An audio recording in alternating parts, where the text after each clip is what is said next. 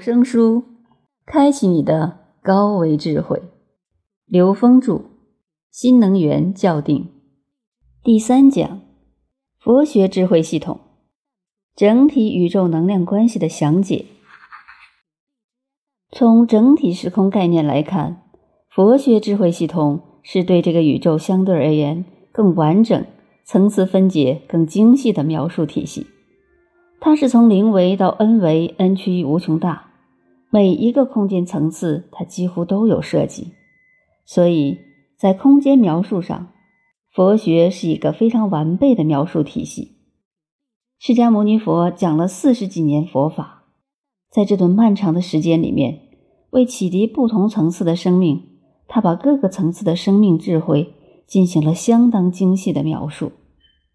首先。我们来看佛的定义，在佛教系统里面，对佛的定义叫无上正等正觉。无上正等正觉正好符合了 n 维宇宙空间 n 趋于无穷大的宇宙智慧，因为只有当 n 趋于无穷大的时候，才能堪称无上。所以，无上正等正觉是对整个宇宙智慧一个完整的描述。那么，用佛学智慧描述空间的时候是怎样的呢？《楞严经》里面描述如来藏的时候，实际就是描述空间的。它有三个层次的如来藏，第一个叫空如来藏，第二个叫不空如来藏，第三个叫空不空如来藏。在这种空间层次里面，怎么理解它呢？实际上。所谓空如来藏，指的是 n 为 n 趋于无穷大，也就是这个时候它没有任何相的呈现，只有到 n 趋于无穷大的时候，它才能超越一切中间层次。但是空如来藏的空字又包括了所有的存在，所以佛教讲的空性不是没有，而是一切存在都包括在内，只是不执着在任何一种存在的单一形态上。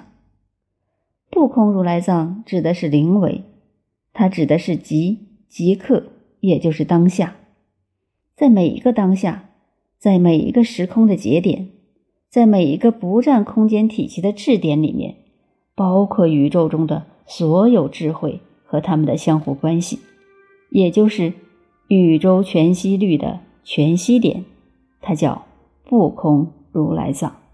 这一点里面包括了万有。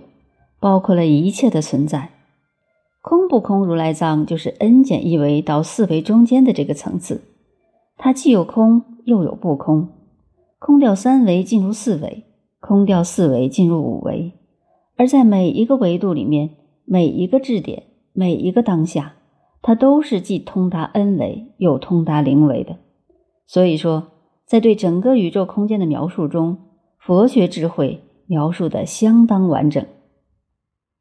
在佛学智慧中，对整个空间的描述还牵扯两个非常重要的概念，一个是无漏，也就是从零维到 n 维，n 趋无穷大选择的这个坐标描述体系，它可以堪称无漏。所谓的无漏，就是没有任何信息在这个之外了，它包括了所有的信息和它们的相互关系。另外一个是无量。一个无量是在 n 为 n 趋无穷大，因为它是一个趋向，趋向无穷大，那么它就是一个无量。另一个无量是在零维，也就是在这一个质点里面包含了无穷多的信息和它们的相互关系，这又是一个无量。这两个概念体现了佛教所讲的无量。而在空间层次的描述里，我们知道一维是一条线。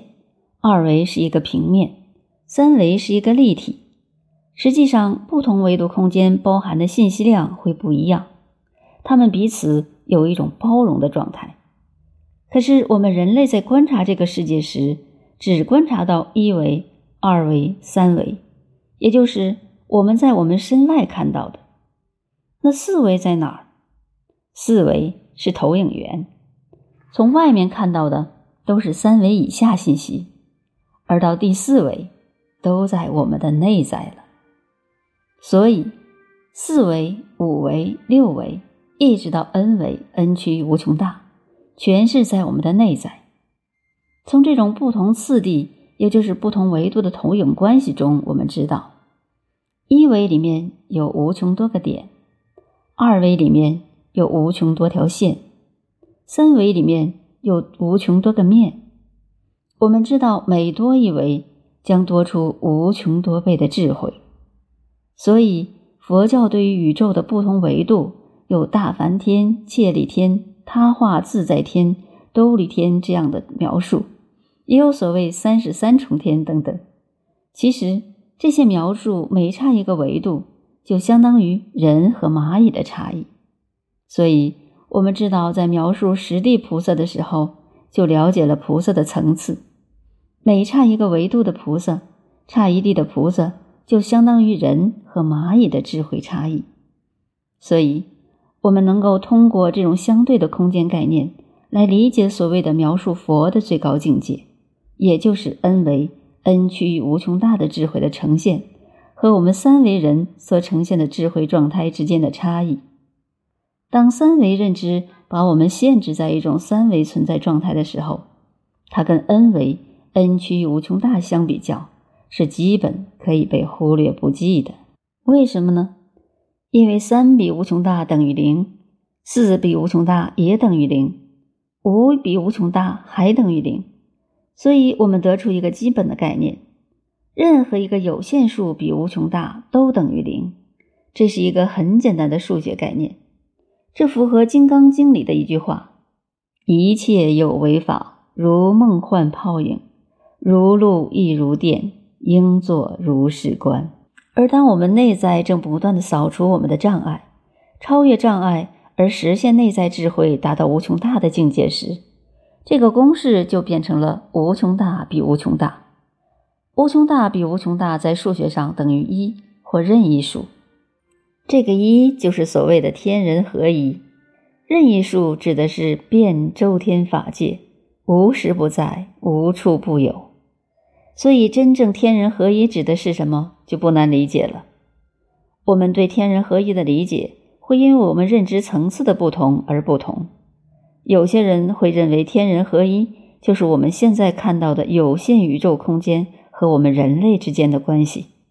其实这远远不够，因为我们看到的空间全是三维的，三维的宇宙跟我们人的合一，只是一个极其狭窄的天人合一的概念。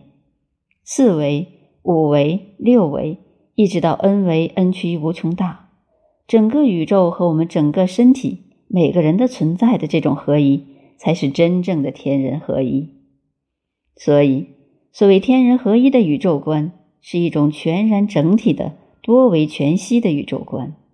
这种多维全息的宇宙观，让我们整体的观察宇宙，看到宇宙中所有信息之间的关联。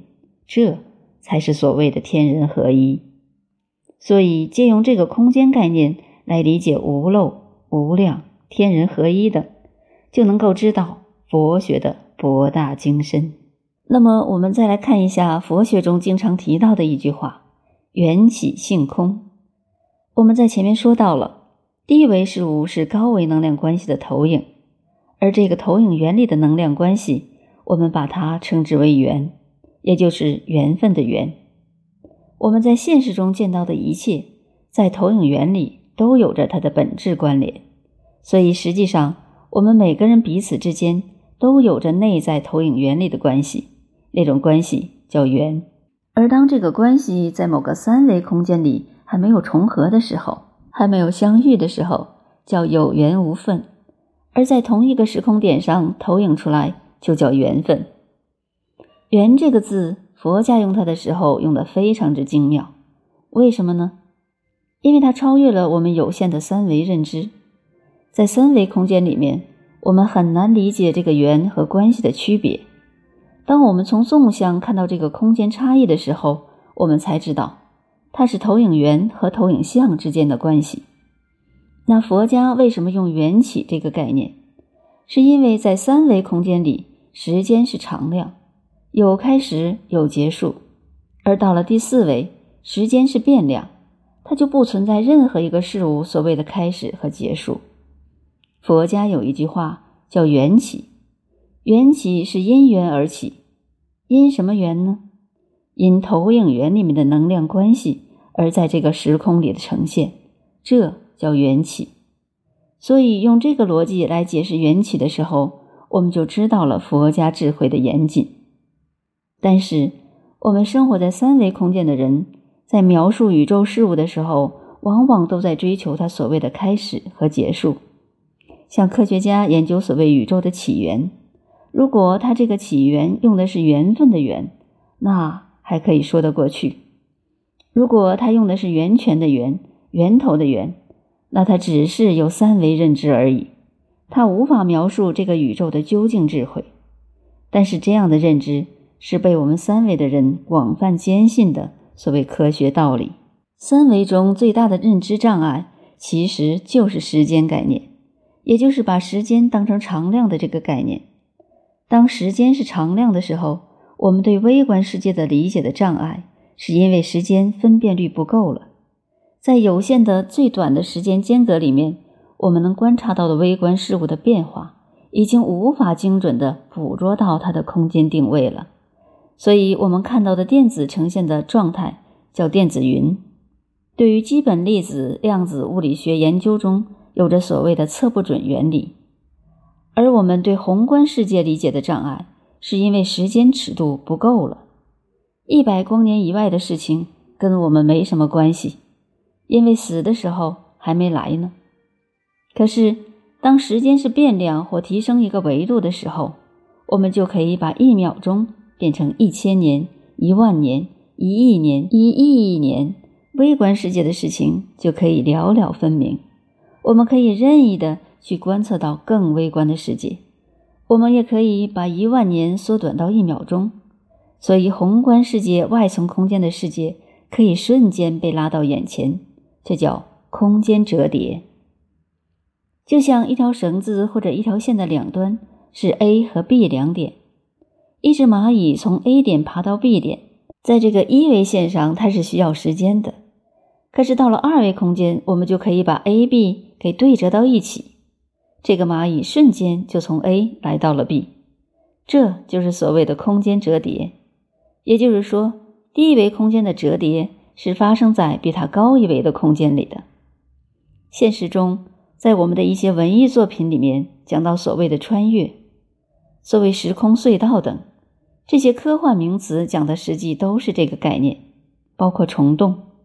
都指的是第四维时间成为变量的时候而呈现的这种空间运动状态或者空间事物的存在状态。那么缘起背后的性空是什么意思？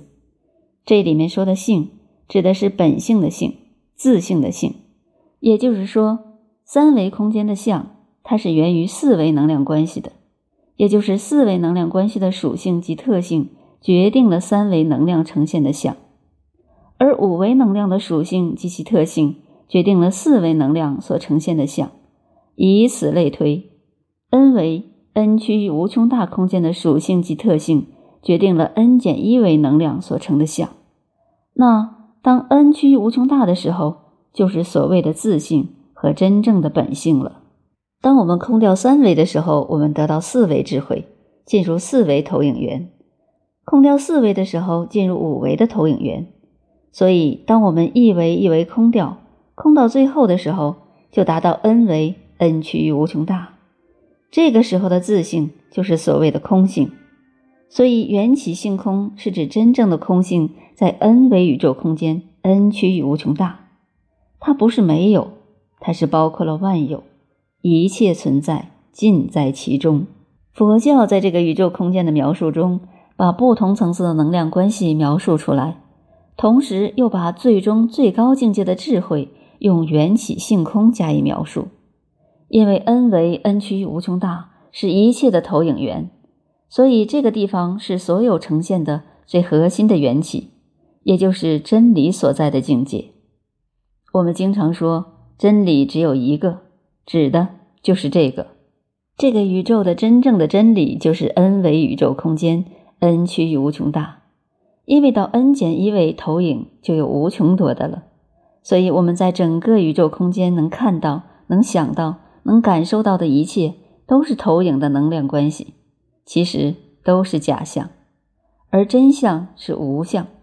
真正的真相是不成任何相，虽然它不成任何相，但它又具备了成所有相的基本条件。